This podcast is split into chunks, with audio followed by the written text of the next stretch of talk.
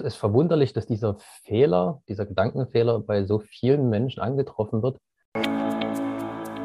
Aber da sieht man ja auch schon wieder, dass wir jetzt noch ganz am Anfang stehen und sich im Laufe der kommenden Jahre noch einiges entwickeln wird, was man ja so, so ganz genau jetzt noch gar nicht sagen kann. Es wird voraussichtlich auch so sein, dass den meisten Menschen äh, nicht bewusst ist, was sie da, was da gerade der Unterschied ist. Ja, sie werden also eine App haben oder eine Weboberfläche und werden mit Bitcoin bezahlen, werden Bitcoins kaufen und handeln und werden dabei nicht feststellen, welches Netzwerk sie nutzen. Die Zentralbank von Frankreich zum Beispiel kann in einigen Ländern Afrikas die Währung äh, abwerten einfach so, ohne dass die da was dagegen tun können. Und solche Menschen haben natürlich nur die Chance, sich dagegen zu wehren, wenn sie eine Alternative haben. Ich sage ganz klar, das größte Risiko ist es, kein Bitcoin zu haben. Bitcoin ist auf jeden Fall die erste und einzige echte Chance der Menschheit auf ein stabiles, freies Geldsystem, vor dem alle Menschen gleich sind.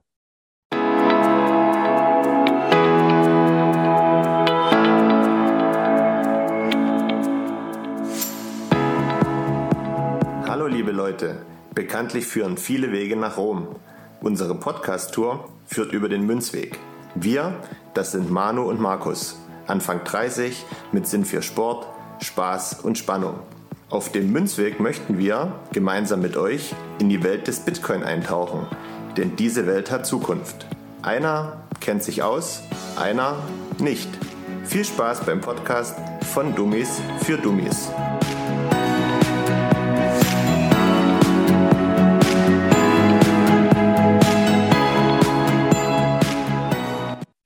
Hallo und herzlich willkommen zu einer neuen Folge Münzweg, der Bitcoin Podcast. Ich bin's wieder Markus und Manu ist immer noch im Urlaub, aber ich habe mir wieder eine neue Urlaubsvertretung organisiert. Letzte Woche hatte ich ja den Steffen zu Gast und heute habe ich den Ben an meiner Seite. Hallo. Ja, mich freut es, dass du dich bereit erklärt hast, mit mir heute eine ähm, neue Folge aufzuzeichnen.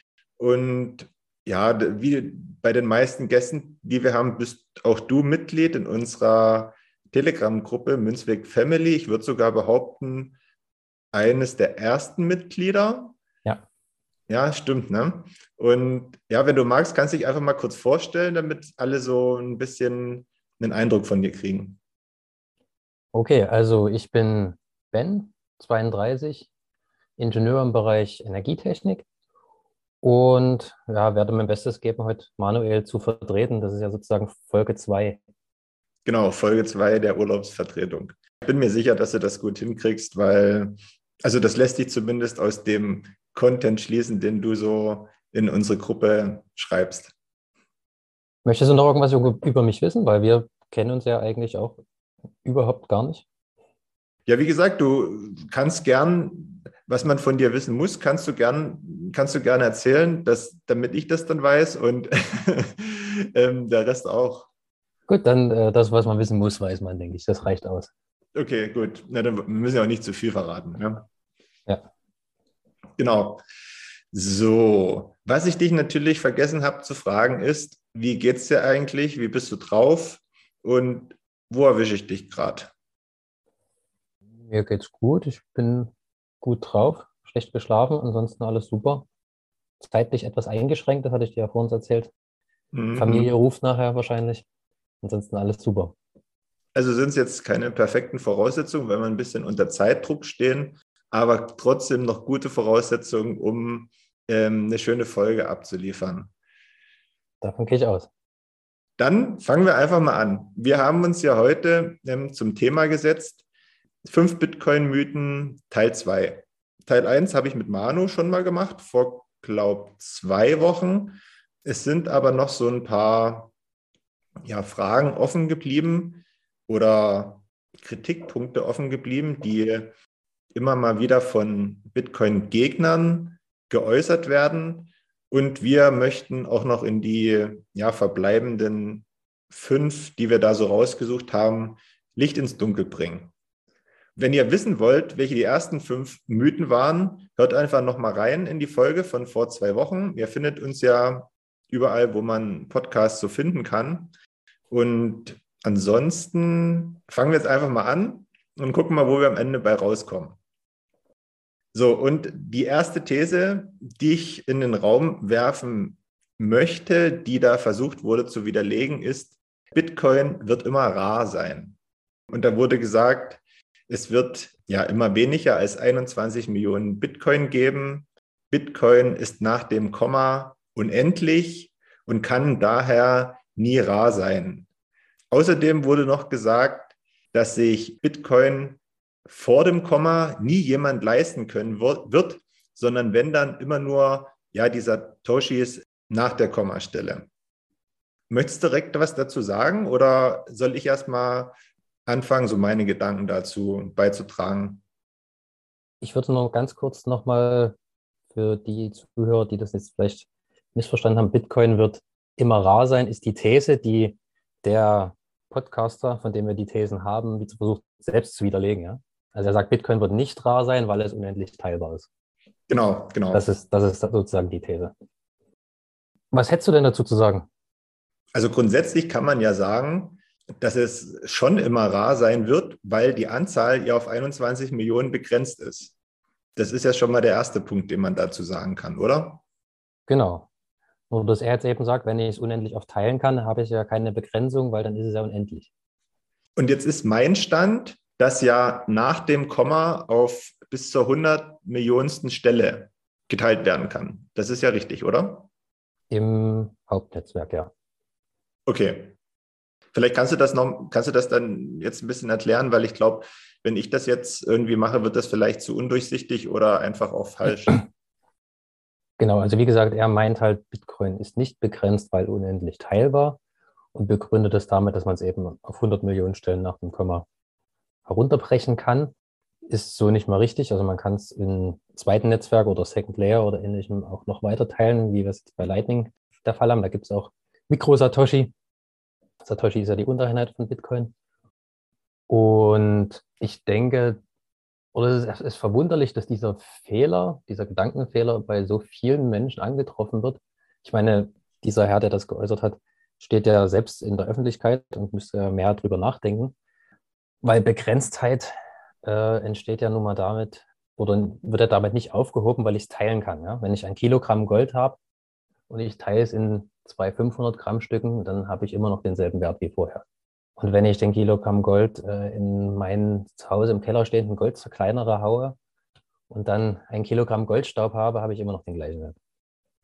Okay, also kann man es im Endeffekt drehen, wie man will und ähm, teilen, wie man will. In dem Fall, es bleibt ja trotzdem immer bei, der, bei derselben Menge. Genau, du verlierst keinen Wert. Du bist nach oben hin begrenzt. Du kannst es aber unendlich oft teilen und damit handelbar machen, falls der Wert zu sehr steigt. Gibt es denn dann aktuell trotzdem schon eine Festlegung in den Unternetz, für die Unternetzwerke, wie weit das geteilt werden kann oder allgemein, wie weit man das überhaupt teilen kann? Je nachdem, das Lightning-Netzwerk kam ja später zum Beispiel.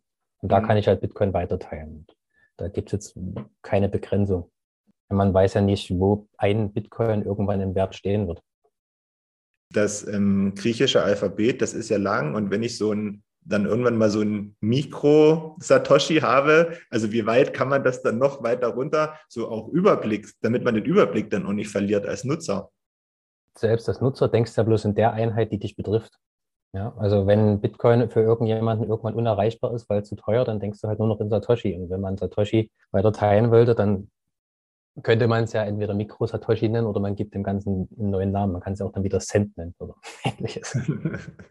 ja, das ist ja vollkommen wurscht. Und du denkst in der Einheit, die, die, die in deiner Größenrelation steht. Mhm. Also kann man, kann man insgesamt festhalten, es bleibt bei den 21 Millionen, egal wie oft man die Satoshi dann später mal unterteilt. Das ist dann einfach nur, ich sag mal, nützlich, damit das jeder nutzen kann, ein Bitcoin ist ein Bitcoin, egal wie oft ich den teile. Ja, ja. Das ist das Entscheidende. Gut, dann legen wir direkt nach und ich lese jetzt mal die zweite These vor und zwar der Transfer von Bitcoin verursacht wenig Gebühren, Und er meinte eben, dass das nicht so wäre. Es wäre eine Frechheit, dass Bitcoin-Transfers überhaupt Gebühren verursachen und dass immer jemand daran verdienen würde. Und das kann doch nicht sein. Da ist jetzt eigentlich der Punkt, ähm, er hat ja das Beispiel dann Transferwise, das ist, soweit ich weiß, äh, dem nutzt man das hauptsächlich, um Geld ins Ausland zu schicken, zu geringeren Kosten, als wenn man es über seine eigene Bank macht.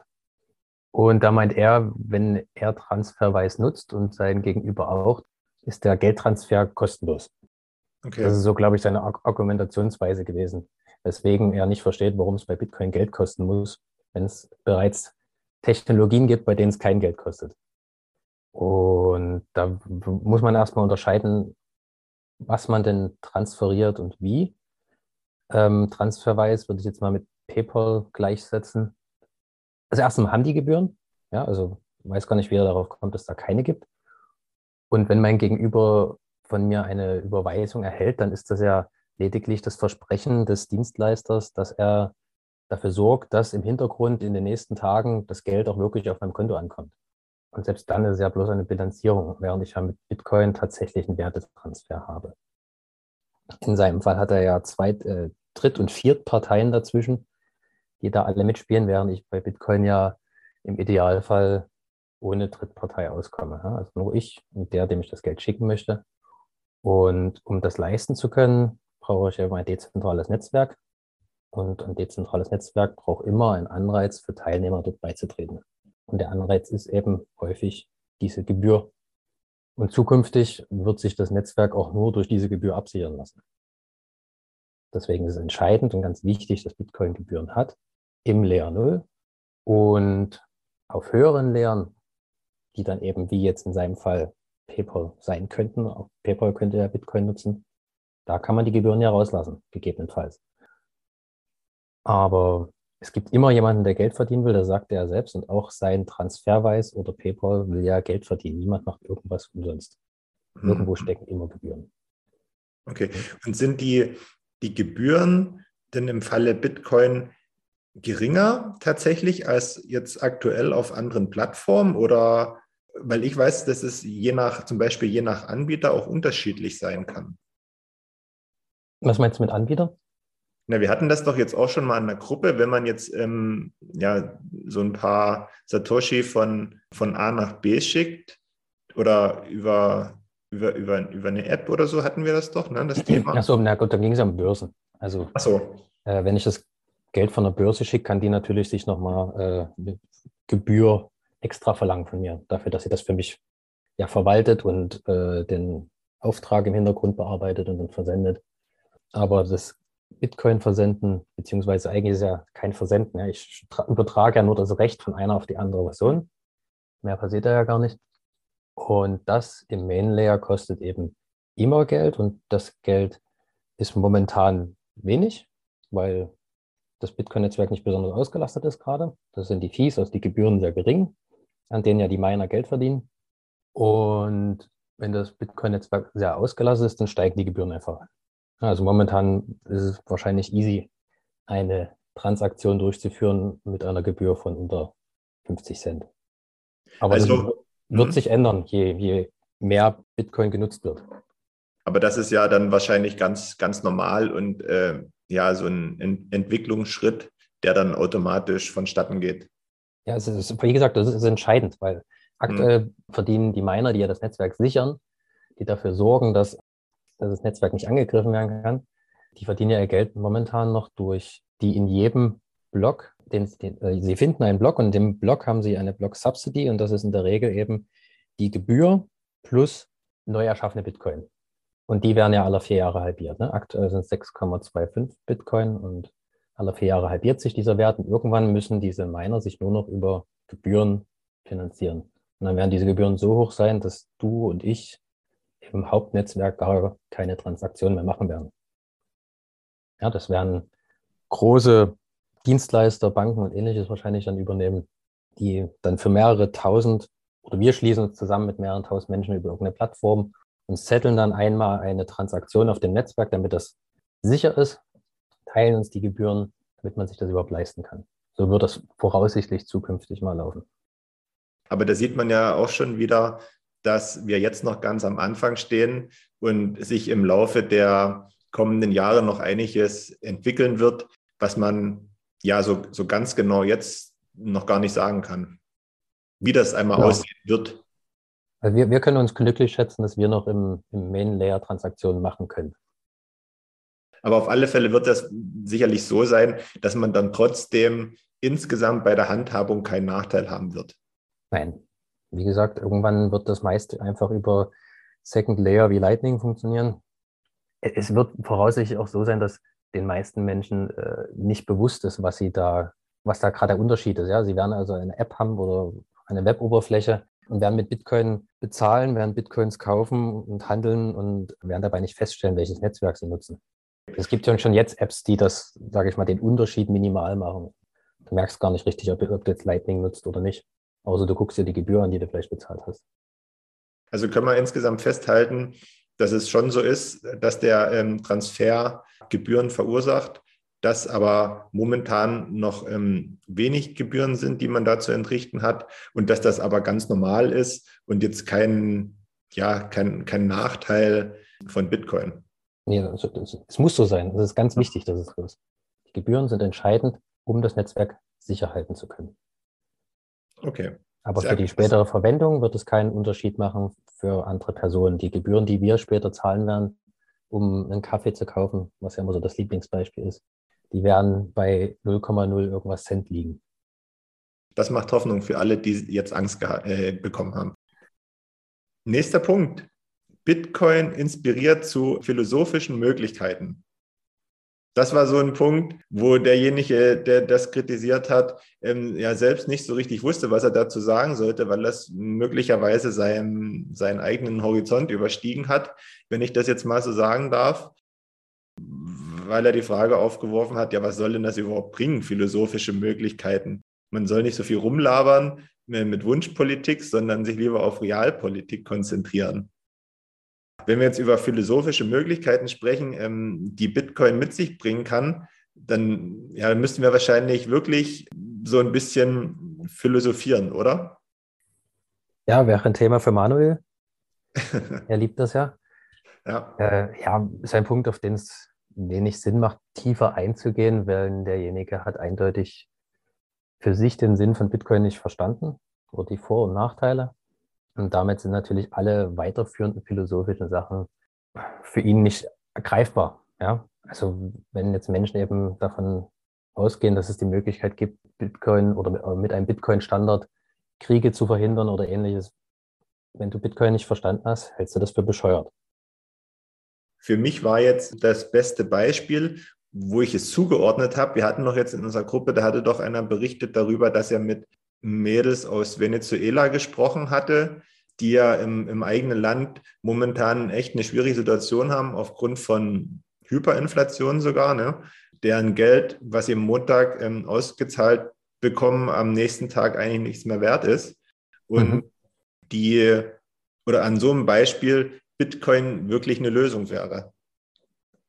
Genau, und dass es eben ganz viele solche und ähnliche oder auch ganz andere Beispiele gibt, die man aber gerade aus deutscher Sicht nicht wahrnimmt. Kannst du vielleicht noch mal eins nennen? Vielleicht was anderes jetzt außer Politik vielleicht? Ja, generell arme Länder, die eben die Möglichkeit haben wollen zu sparen. Das wäre eben Venezuela. Da hat man das Problem mit der Hyperinflation, das hast du ja gerade genannt. Und eine ähnliche Alternative oder ein ähnliches Beispiel, was in dieselbe Richtung geht, wären Länder, die finanziell von anderen Staaten unterdrückt werden zum Beispiel. Es gibt Länder, deren Währung von europäischen Staaten äh, fremdgesteuert werden. Ja, also die Zentralbank von Frankreich zum Beispiel kann in einigen Ländern Afrikas die Währung äh, abwerten einfach so, ohne dass die da was dagegen tun können. Und solche Menschen haben natürlich nur die Chance, sich dagegen zu wehren, wenn sie eine Alternative haben. Ja. Und auch das ist eben wieder in dem Fall mit Bitcoin möglich. Ja, also immer wenn du entgegen dem, was deine eigene Währung dir vorschreibt, handeln willst, brauchst du eine Alternative. Und Gold ist manchmal sehr unpraktisch, deswegen Bitcoin brauchst du nur Internet. Und das gibt es in weiten Teilen der Welt schon besser als bei uns in Deutschland. Das ist richtig, ja. Jetzt hattest also, du also, was, was ich noch sagen wollte, und äh, weil du jetzt so nach Beispielen gegriffen hast, die meisten Beispiele sind halt, äh, man muss ja auch selber ausholen, um ein Beispiel schnell greifbar zu machen. hm. Ja, deswegen ist es immer schwer, einfach sozusagen, nennen wir hier ein Beispiel, nennen wir da ein Beispiel. Es ist schon nicht so einfach. Außer man will jetzt einfach nur ein paar Worte in den Raum werfen und, und die so stehen lassen. Wollen wir zum nächsten Punkt übergehen? Wir können zum nächsten Punkt übergehen. Du hast auch gerade schon mal kurz das Wort Gold genannt. Der vorletzte Punkt, der dreht sich ums Gold. Die These lautet, Bitcoin ist eine exzellente Alternative zu Gold. In dem Podcast, den wir hier so ein bisschen zu widerlegen versuchen, äh, wurde natürlich gesagt, dass das ja nicht, nicht so ist, weil Bitcoin ist zwar ähm, leicht zu transportieren, das kann Gold aber auch leisten. Und da wurde so ein, ja, für mich so ein krudes Beispiel genannt. Mal angenommen, man möchte in die Schweiz reisen und da darf man aber nur bei Grenzübertritt äh, 10.000 Euro bei sich haben.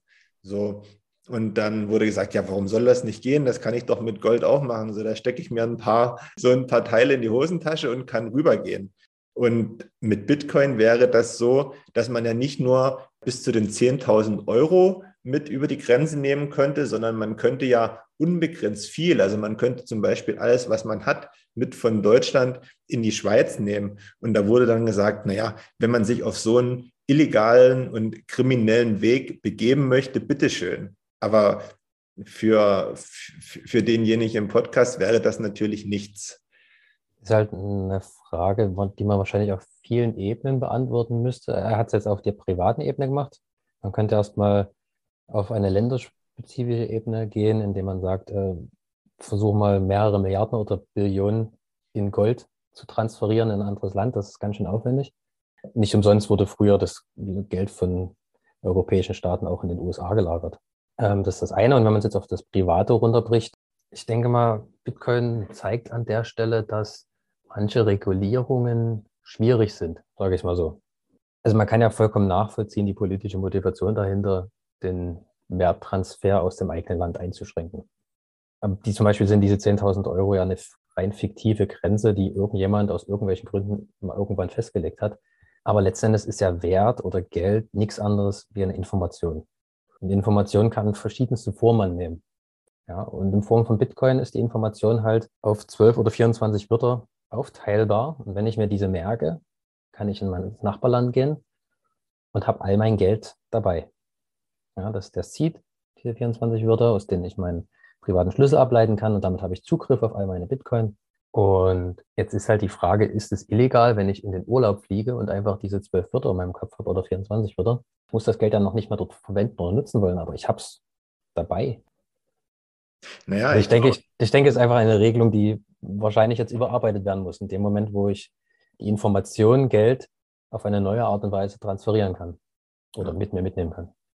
Wobei ja auch die Frage ist, wo, wo setzt man da an, um, um das zu regulieren? Weil wenn ich, ich, ich sage mal, ich steige jetzt in den Flieger und fliege von A nach B, da sieht mir ja niemand an, dass ich gerade in meinem Kopf die Passphrase habe, um, sage ich mal, an meine Werte zu kommen. Ne? Wer, wer will das kontrollieren? Das ist ja eigentlich, wäre ja dann hinfällig.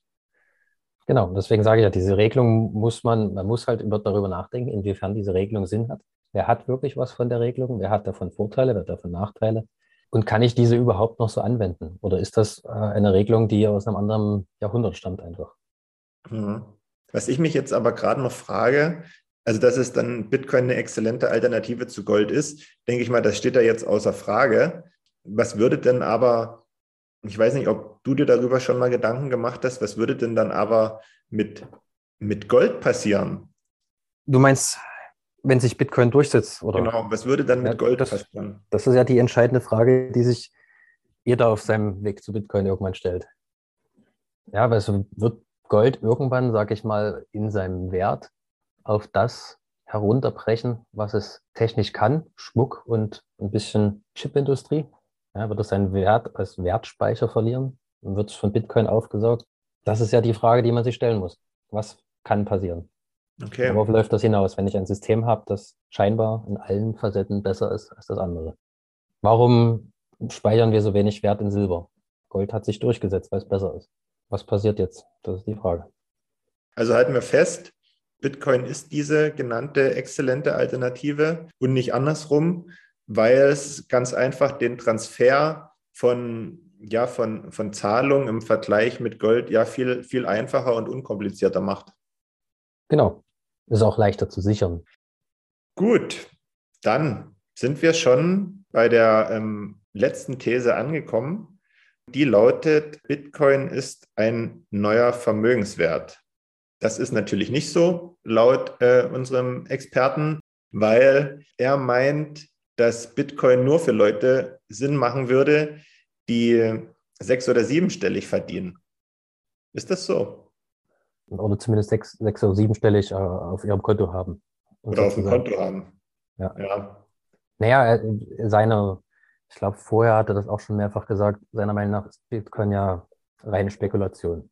Und somit sollte man erst, wenn man seine Werte in realen Werten gesichert hat, was Edelmetalle, Immobilien und Aktien seiner Meinung nach sind, erst dann sollte man spekulieren. Ja, also er sagt sozusagen, Edelmetalle, Immobilien und Aktien sind keine Spekulation, sondern reine Wertanlage, weil ich mir absolut sicher sein kann, dass die immer und immer und immer steigen werden. So ist wirklich seine Aussage. Und Bitcoin ist eben Spekulation und deswegen muss ich mindestens eben sechs- oder siebenstellig investiert haben in reale Werte, bevor ich in Bitcoin gehe. Und das kann man ja so sehen, wenn man eben in Bitcoin keinen Wert sieht. Ja. Man muss sich halt damit auseinandersetzen, damit beschäftigen. Und meine Aussage dazu ist, ich sage ganz klar, das größte Risiko ist es, kein Bitcoin zu haben. Also wie viel man investiert, muss jeder selber wissen, aber null Bitcoin ist definitiv schlechter als ein paar Satoshi. Ganz einfaches Risikomanagement. Wir hatten, glaube auch in, in, Teil 1 mit Manu darüber geredet, dass es ja eben kein Spekulationsobjekt ist und das ja mittlerweile doch von, von einem Großteil als Anlageklasse angesehen wird, beziehungsweise als sicheren Speicher, der trotz ja, Volatilität, die noch gegeben ist, immer noch relativ konstant ist. Genau. Ich meine, es ist letzten Endes leben wir in einer immer mehr digitalisierten Welt. Da gibt es natürlich auch digitale Werte. Und jetzt ist es uns gelungen, einen Wert an eine knappe Ressource in der realen Welt zu koppeln, Energie und Zeit. Und wer darin reine Spekulation sieht und kein werthaltiges Thema kennt, der ist halt entweder mutig oder blind. Okay, das können wir ja offen lassen. Das können ja unsere Zuhörer selber entscheiden. Genau. Ob mutig oder blind. Jetzt haben wir unsere fünf Punkte abgearbeitet, aber ich weiß nicht, hast du noch fünf Minuten Zeit? Ähm, ja. Weil wir hatten ja schon mal in, vor ein paar Tagen miteinander gesprochen und da hattest du noch gesagt, er hatte ja auch noch gesagt, dass man das Bitcoin-System oder die Blockchain auch mit dem Smartphone hacken könnte. Vielleicht können wir das noch als kleinen Bonus mal kurz ansprechen. Ja, also er ging davon aus, dass die technische Weiterentwicklung des Smartphones irgendwann dazu führen wird, dass Bitcoin mit einem Smartphone gehackt werden kann. Ja, das zeigt halt einfach nur, wie sehr er sich mit dem Thema beschäftigt hat. Ja, also, also selbst, selbst wenn die Rechenleistung so hoch wäre, hätten wir nicht die Energie, um einen Brute Force Angriff auf Bitcoin zu fahren, also um irgendwelche, sage ich mal, privaten Schlüssel oder ähnliches auszurechnen. Vollkommen unmöglich einfach. Mhm. Und wie er da auf die Idee kommt. Also generell ist ja ein Unterschied, ob ich eine Börse hacke, ja, das ist was anderes. Das, das wollte ich gerade noch, sicher. wollte ich auch gerade noch sagen. Oder ob ich eben wirklich den privaten Schlüssel von jemandem ausrechne, der äh, ein paar Satoshis besitzt. Hm. Er hat auch, auch bei dem Thema Gold, das hat er noch ein bisschen unterteilt, hat mir das mal noch irgendwo aufgeschrieben. Er hat ja nur über Transportierbarkeit geredet. Und ich glaube, er hat ja auch über das Thema Konfiszieren gesprochen. Ja, also Bitcoin ist nicht konfiszierbar und das hält er für totalen Blödsinn, weil man ja den Speicherstick oder deinen Laptop oder ähnliches halt äh, dir entwenden könnte und nennt selbst das Beispiel, dass ihm auf der Börse mal von einem Hacker seine Coins geklaut wurden. Aber hier nochmal an der Stelle an alle Zuhörer, die neu im Space sind, not your keys, not your coins. Ja, und immer sichere Backups haben und dann sind eure Bitcoins auch wirklich sicher. Das ist ein gutes Schlusswort, würde ich sagen. Findest du? Ja, es sei denn, du hast noch was auf dem Herzen, was du unbedingt loswerden willst, wenn du jetzt schon mal die Möglichkeit hast, hier bei uns zu sein. ich würde sagen, Bitcoin ist auf jeden Fall die erste und einzige echte Chance der Menschheit auf ein stabiles, freies Geldsystem, vor dem alle Menschen gleich sind. Und ich sage, erste und einzige Chance und deswegen bitte lasst uns das nicht verkacken.